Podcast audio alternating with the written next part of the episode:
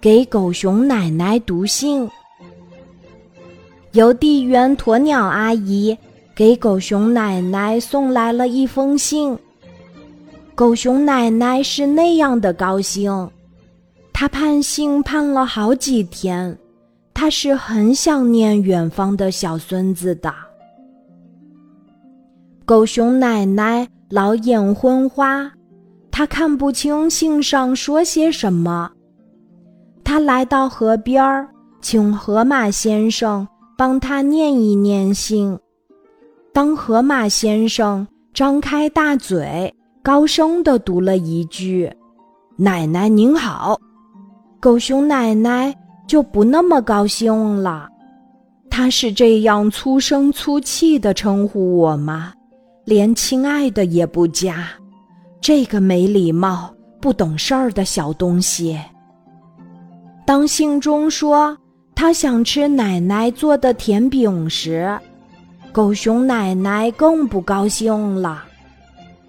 他就用这样命令的口气，叫我给他烧甜饼吗？这办不到。狗熊奶奶气鼓鼓地从河马先生手里拿回信，步履蹒跚地回家了。走在半路上。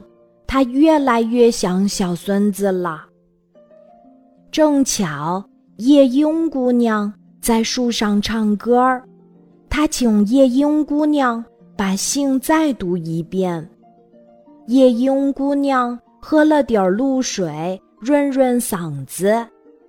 当她念了第一句：“奶奶您好”，狗熊奶奶听了浑身舒服。小孙孙，你好。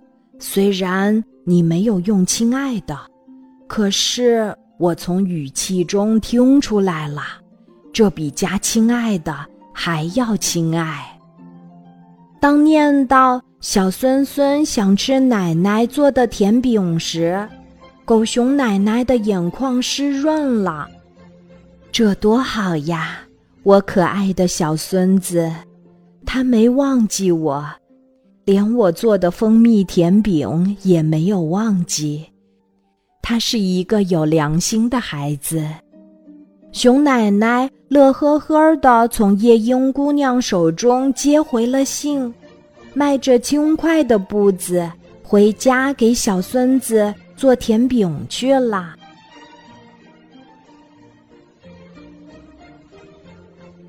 今天的故事就讲到这里，记得在喜马拉雅 APP 搜索“晚安妈妈”，每天晚上八点，我都会在喜马拉雅等你，小宝贝，睡吧，晚安。